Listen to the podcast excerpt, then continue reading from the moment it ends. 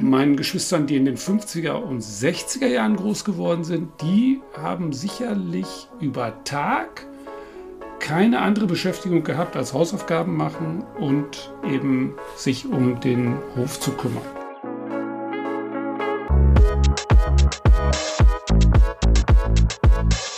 Das ist Schnack Landfluss, der Generationen-Podcast.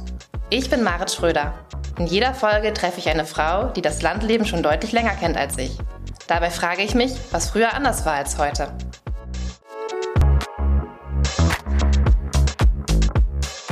Eine Landfrau treffe ich in der heutigen Folge zwar nicht, dafür treffe ich aber Ewald Frie. Ewald Frie ist eigentlich Geschichtsprofessor an der Uni in Tübingen und schreibt quasi nebenberuflich Bücher. Und das mit großem Erfolg. Sein neuestes Werk, Ein Hof und elf Geschwister, hat jüngst den Deutschen Sachbuchpreis abgeräumt. Fries mit seinen zehn Geschwistern auf einem Hof im Münsterland aufgewachsen.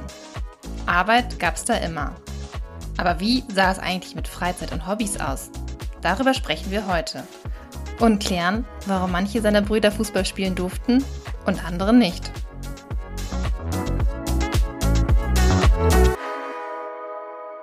In den ähm, 60er, 70er Jahren sind sie im Münsterland hier auf einem Hof aufgewachsen wie kann ich mir so einen typischen Tag vorstellen in Ihrer Schulzeit, sagen wir mal mit vielleicht so 11, 12, 13 Jahren?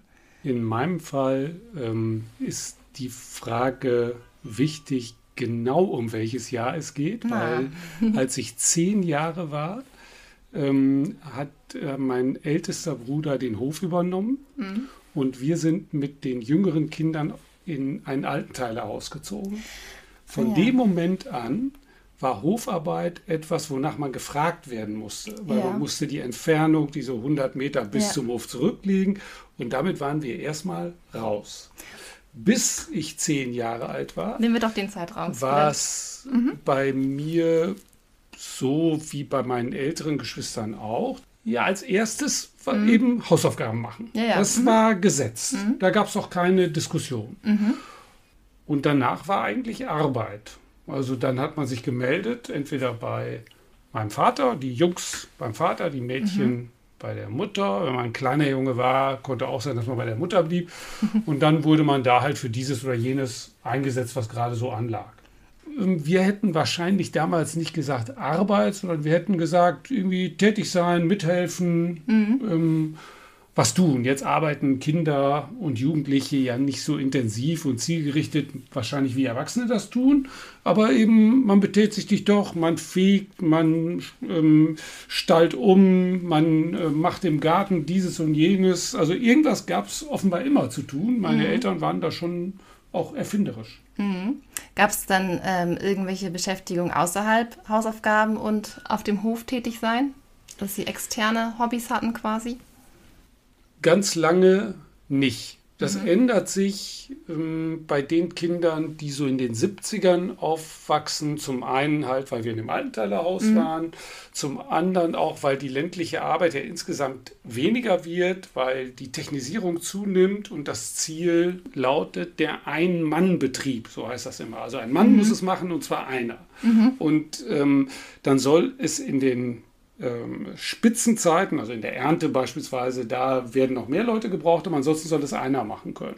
Und das heißt, so in den 70ern gibt es neue Möglichkeiten, was anderes zu tun. Mhm. Meinen Geschwistern, die in den 50er und 60er Jahren groß geworden sind, die haben sicherlich über Tag keine andere Beschäftigung gehabt als Hausaufgaben machen und eben sich um den Hof zu kümmern.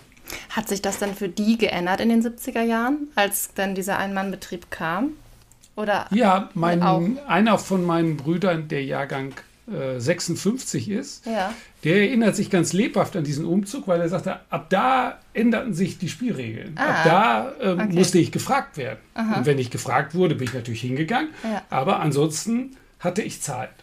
Und damit ist Zeit für die Kinder der 70er und frühen 80er Jahre für die neuen Jugendkulturen, ähm, in unserem Fall im katholischen Münsterland, ähm, religiös grundiert, während die Geschwister, die in den 40er Jahren geboren sind und so in dem zweiten, zweite Hälfte 50er, erste Hälfte 60er erwachsen werden, Für die ist die Landjugend entscheidend. Mhm. Und das sind in der Regel Abendtermine, mhm. ähm, wenn es dunkel ist. Und äh, also je nachdem, aber die Regel war eigentlich immer, wenn Abend gegessen ist, dann ist die Arbeit vorbei. Und dann ähm, konnten die Jüngeren ähm, oder konnten die Älteren, die, die schon entweder ein Auto hatten oder sich so, sonst mhm. irgendwie mobil waren, konnten sich dann mit der Landjugend befassen. Also Freizeit nur außerhalb der Arbeitszeiten. Das musste sich so ein bisschen an den Rändern entlang äh, ähm, bewegen.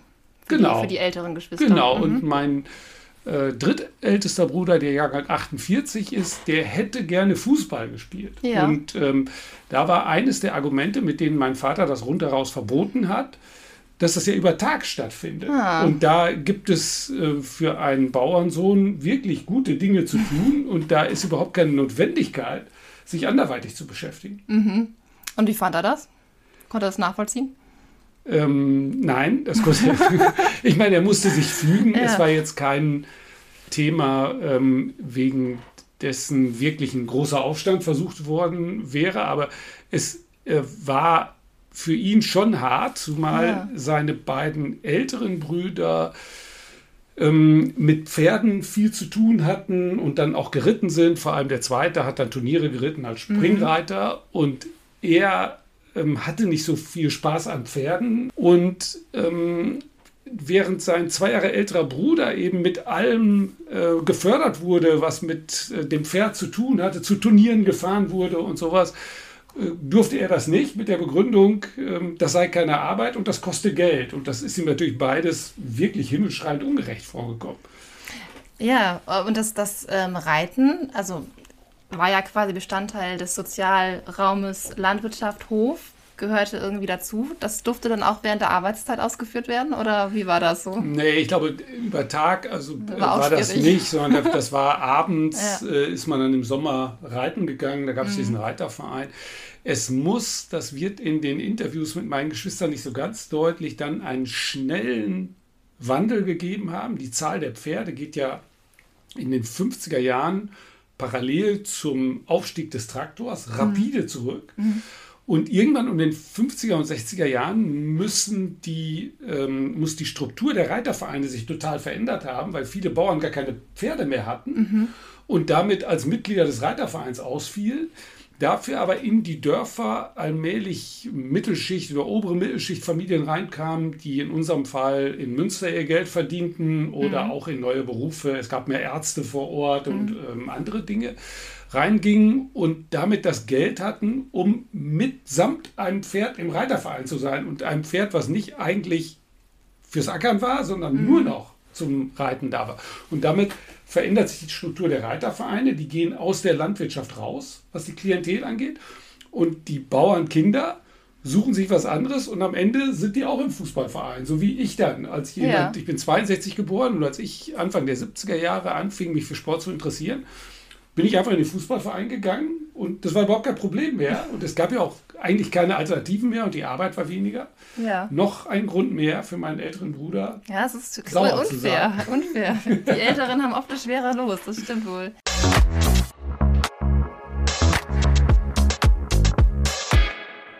Gab es denn so feste Aufgaben, die Sie auf dem Hof hatten? Weil, also ich bin auch auf dem Hof aufgewachsen, auf dem Milchviehbetrieb. Und ähm, ich weiß noch, dass für uns Kinder immer feste Aufgaben waren Milchkontrolle. Das war immer das, äh, das Grauen, Kühe holen im Sommer. Wir haben uns immer gestritten als Kinder, wer jetzt dran ist mit Kühe holen. Und meine Aufgabe war dann noch, das Lehrlingsklo zu putzen. Das, das war so das, was so fix war. Und da gab es noch verschiedene flexible Sachen. Kühe sind ausgebrochen, alle müssen raus, Silo wird gefahren, mit Kochen helfen, sowas halt. Gab's, was waren das so bei Ihnen für Aufgaben? Das Letzte, was Sie gesagt haben, gilt auch für uns in den Arbeitsspitzen. Also mhm. wenn Ernte ist oder Silo mhm. oder so, dann müssen halt alle das alle machen, anfangen. was gerade anfällt. Und dann mhm. muss man sehen, wer was tut. Da sind alle gefordert. Ansonsten ähm, gibt es so für eine Zeit lang immer Aufgaben, die jemand macht. Mhm. Also mein, zwei von meinen Brüdern erzählen, wie sie irgendwann den Schweinestall übernommen haben. Das mhm. waren bei uns so zehn, elf Schweine, die lebten zu zweit jeweils in einem Stall in den äh, End-60ern. Also paradiesische Zustände ja. für diese Schweine. Und die wurden über Tag immer auf eine Wiese getrieben ja. und auf eine Weide getrieben. Und da. Haltungsform 4, würde ich sagen heute. Ja, also das war großartig für die Schweine und irgendwie auch für meine Brüder, die damals so 12 und 14 oder ja. 11 und 13 waren und das Gefühl hatten, das ist unsers, das mhm. können wir, das machen wir mhm. ganz alleine. Ist mhm. überhaupt kein Problem. Wahrscheinlich hat mein Vater noch mal geguckt, wie es da so läuft. Aber im Wesentlichen haben die das alleine gemacht. Mhm. Ähm, meine Schwestern, die älter sind etwas, Jahrgang 1950 und 54, bei denen spielen die Hühner eine Rolle. Mhm. Für die, die nicht alleine verantwortlich waren, aber das war dann schon mhm. mal deren Ding.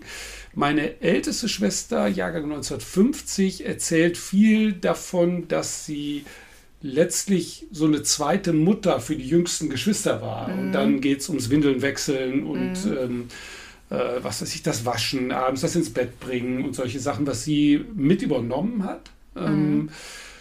Das Kloputzen erwähnt sie auch. Keine mhm. besonders angenehme Sache in unserem Fall, weil das Klo sich auf der Tenne befand. Das heißt, jeder vom Arbeiten da rein und wieder rausging und die Hygieneregeln vielleicht nicht ganz so strikt waren, wie wir sie heute haben. Mhm. Ähm, äh, da war auch dann jemand für verantwortlich. Äh, das Putzen erledigten auch alles die Mädchen. Mhm. Ähm, die Jungs haben ansonsten, glaube ich, wechselnde Aufgaben übernommen. Und wenn jetzt meine Geschwister zuhören, dann werden sie sagen, so richtig weiß der Ewald das gar nicht, weil der hat ja sich sowieso nur mit Büchern befasst und war ähm, am wenigsten damit beschäftigt. Aber immerhin habe ich mir die ganzen Interviews angehört, insofern weiß ich auch was. Kannst du mitfühlen auf jeden Fall.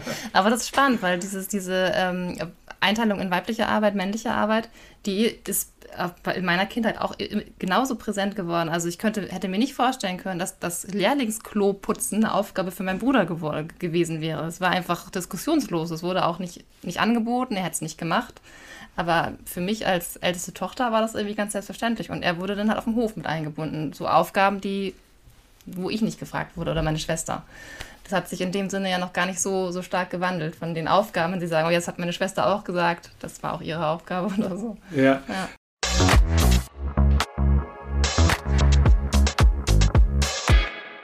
Wenn man sich so ihre, Geschw also ihre Schwestern und ihre Brüder anguckt, kann man sagen, dass ähm, es auf jeden Fall im Freizeitverhalten einen Unterschied zwischen älteren und jüngeren Geschwistern gibt. Ähm, war das auch zwischen Schwestern und Brüdern ein Unterschied, dass die Schwestern irgendwie mehr freie Zeit hatten als die Brüder oder kann man das überhaupt nicht beziffern? Andere Aufgaben vermutlich. Mehr freie Zeit glaube ich nicht. Mhm. Andere Aufgaben. Mhm. Dann aber auch andere Interessen. Mhm. Ähm, etwas, was äh, deutlich sichtbar ist, ist die katholische öffentliche Bücherei, mhm. die in Nottuln, glaube ich, am Sonntag nach dem Gottesdienst geöffnet hatte und ich glaube am Mittwoch noch. Mhm. Mittwoch war für uns uninteressant, da konnte man äh, nicht hingehen, weil da musste man ja arbeiten. Aber Sonntag. Mhm. Und ähm, alle meine vier Schwestern erzählen mit Begeisterung, vielleicht in unterschiedlicher Intensität der Begeisterung, aber alle mit Begeisterung von der katholischen öffentlichen Bücherei und mhm. den Möglichkeiten des Lesens. Mhm. Und bei den sieben Jungs gibt es genau einen, der das gut fand, und das bin ich. Und alle anderen sind da auch mal gewesen, aber haben das eher als so einen Raum empfunden, der nicht so für sie da war. Ja. Und ähm, da kann man so geschlechtsspezifische Interessen sehen. Und wie, also wie ist das passiert, dass Sie auch so diese Bücher gut fanden? Wie, wurde, wie hat Ihr Vater das gesehen?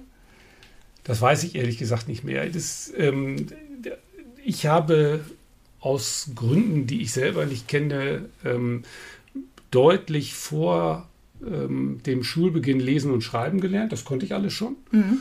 Und äh, meine Mutter wollte mich dann ein Jahr früher einschulen, weil sie dachte, ich kann mit dem zu Hause nichts mehr anfangen und der muss das machen. Aber dann hat die, ähm, die Schulleitung das, glaube ich, abgelehnt. Ich sei einfach zu jung, das sei nicht gut für mich. Und also mhm. war ich noch ein Jahr zu Hause.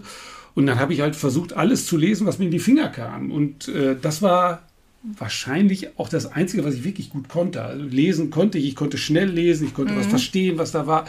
Während all diese Hofarbeiten, da war ich ungeschickt ähm, und machte was kaputt oder vergaß irgendwas. Und vielleicht war es auch so, dass die anderen gesagt haben, wenn wir wirklich eine Aufgabe haben, die zuverlässig erfüllt werden soll, dann äh, schickt mir nicht den.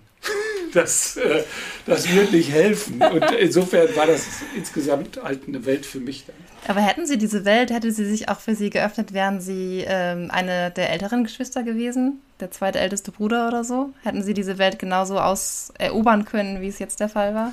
Weiß ich nicht, kann ich nicht sagen. Ich, also das deutet aber auf eine Sache hin, die ich ganz wichtig finde, ähm, dass unsere Zeit, würde ich jetzt mal sagen, also die Zeit ähm, meiner Geschwister, die zwischen Jahrgang 44 und 69 geboren sind, sich gegenüber allen vorhergehenden Generationen, die wir überblicken können, dadurch auszeichnet, dass wir eine Wahl hatten. Mhm. Also wir konnten sagen, ja. wir wollen nicht Landwirtschaft machen, sondern ganz was anderes. Und dann konnte man zwischen Berufen aussuchen. Nun kannten wir nicht ganz so viele Berufe und sind daher auch nicht auf ganz so viele dolle Ideen gekommen, wenn man jetzt guckt, was wir alle so machen. Aber wir konnten es zumindest versuchen. Wir konnten mhm. da rausgehen.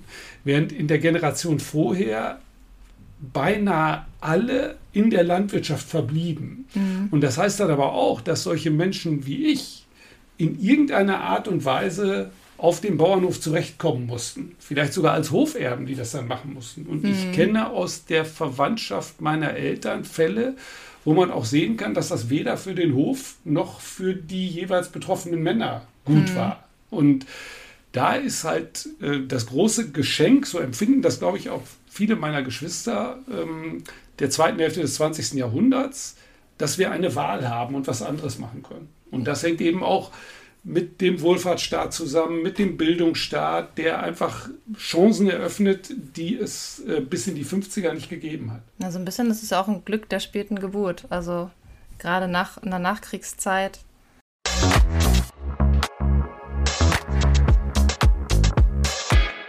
Hatten Sie Austauschpartner in Ihrer Familie für Ihre, für Ihre Buchwelt, sag ich jetzt mal? Die drei jüngsten Geschwister, mein kleiner Bruder, der 66 geboren ist, und meine kleine Schwester, die 69 geboren ist, und ich, wir hatten das Gefühl, dass auch, also dass beide Eltern eigentlich zu unseren Welten nicht mehr so richtig Zugang hatten. Meine kleine Schwester, die wollte tanzen gehen in der Diskothek da im nächsten Ort und so. Das war einfach eine andere Welt. Ja. ja. Ähm, die ältesten Geschwister hatten immerhin noch Landjugendfeste, das konnten meine Eltern noch besser verstehen. Das war irgendwie ja auch deren Welt. Mhm.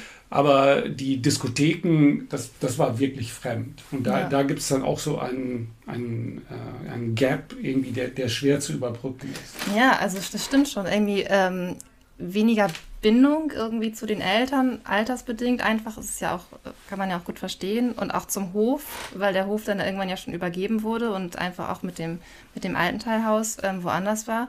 Aber auf der anderen Seite ja auch mehr Freiheiten und mehr Möglichkeiten, die Freizeit, also einfach auch mehr Zeit, die man füllen konnte.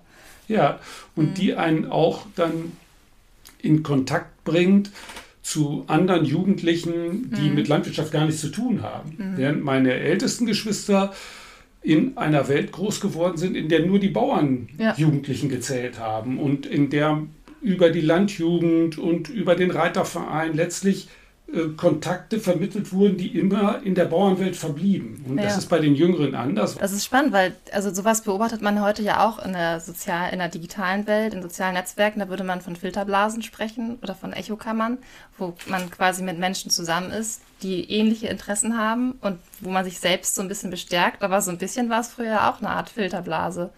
Gerade bei ihren Eltern, Geschwist älteren Geschwistern, also Kontakt ja. innerhalb der Landwirtschaft. Das ist schon so ein bisschen eine, eine, analoge Filterblase vielleicht gewesen. Ja, wenn man noch ein bisschen ähm, weiter in die Geschichte zurückguckt und sie mir jetzt äh, ein einminütiges historisches Referat erlaubt, ähm, dann ist die deutsche Gesellschaft bis in die 1950er Jahre ziemlich deutlich geteilt in unterschiedliche Milieus, also Gruppen, mhm.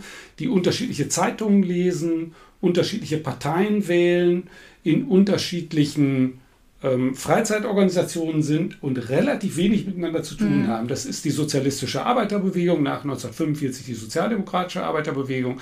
Das sind die Katholiken mit mhm. ihren eigenen katholischen Organisationen und das sind die bürgerlichen Protestanten. Mhm. Ja, und dann gibt es so Zwischengruppen wie protestantische Bauern und katholische Arbeiter und so. Also es ist nicht so exakt getrennt, mhm. aber man kann die schon relativ deutlich unterscheiden. Mhm. Und ähm, man sieht das bis ähm, in die Freizeitorganisationen. Ja, es gibt den katholischen Sportverein, das ist die DJK. Mhm. Äh, es gibt die sozialistischen Sportvereine, es gibt bürgerliche Sportvereine. In den 1920er Jahren wurden mehrere deutsche Fußballmeisterschaften parallel ausgetragen, von mhm. denen man heute sich nur noch an die DFB erinnert. Mhm. Aber es gab auch einen sozialistischen Fußballmeister und einen katholischen Fußballmeister. Und es gab auch einen protestantischen Fußballmeister. Und das gibt es im Handball und ja. so weiter.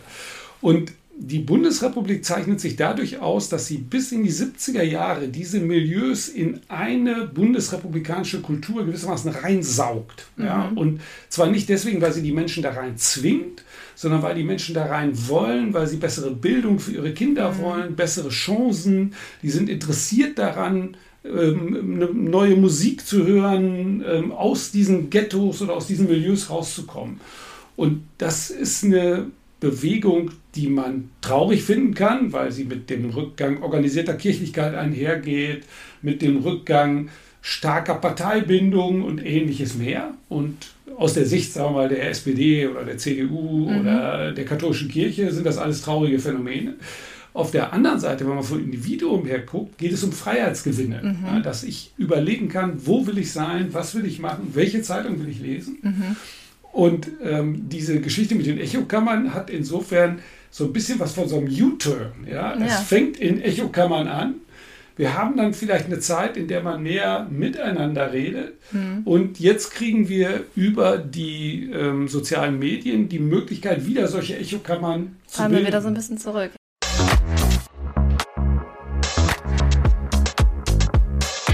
Wenn wir nochmal so ein bisschen auf die auf die Situation ähm, auf dem Hof äh, zurückkommen.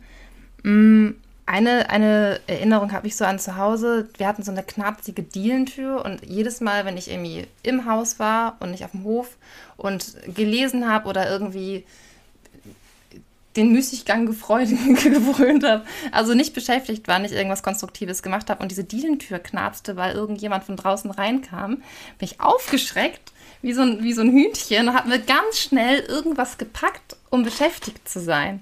Weil dieses, ähm, dieses Nichtsmachen, ähm, für, für, das gab es bei uns zu Hause irgendwie, zumindest habe ich das Gefühl gehabt, oft wenig Verständnis. Hatten Sie diese, diese Grundanspannung, können Sie die nachvollziehen? Gab es das bei Ihnen auch? Dass man immer irgendwie was machen musste? Ja, ich erinnere mich, dass meine Mutter mal erzählt hat, ähm, als sie jugendlich war und dann eine junge Erwachsene, ähm, dass sie manchmal abends gesessen hat und hat nachgedacht.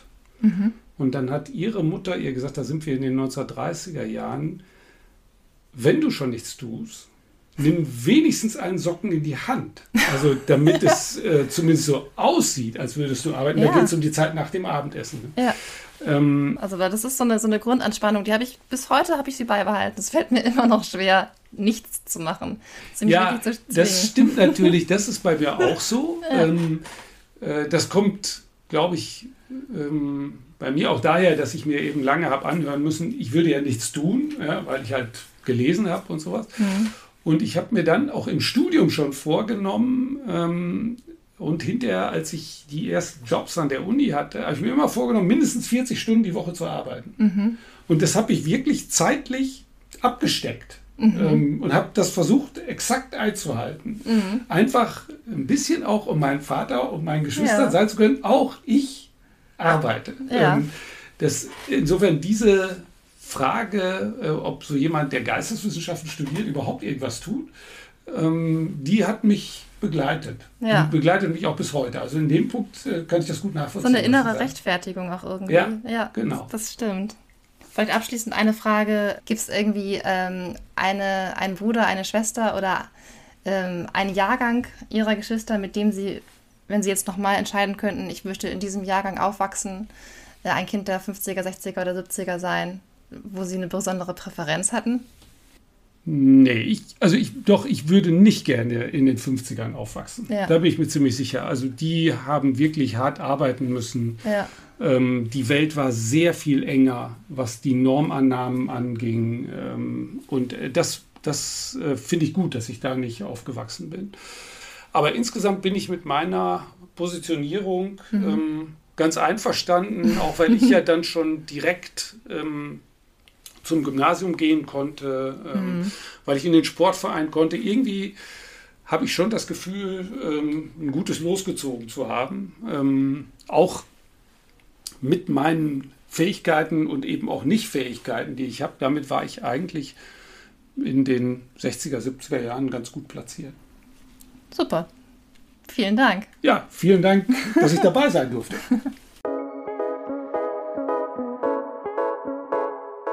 Mein Fazit nach unserem Gespräch: Wahnsinn, in was für einer Umbruchzeit Frie aufgewachsen ist.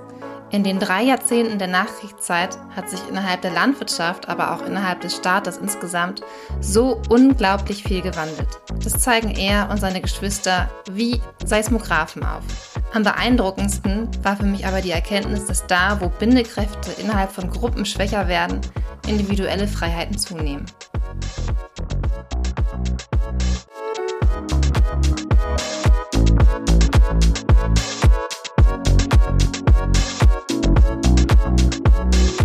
Das war Schnack Land Fluss, ein Podcast des Wochenblattes. Redaktion, Schnitt und Produktion Marit Schröder und Munja Nienhaus. Ich bin Marit Schröder und ich würde mich freuen, wenn ihr Schnack Land Fluss euren Freunden, eurer Familie oder euren Bekannten empfehlt.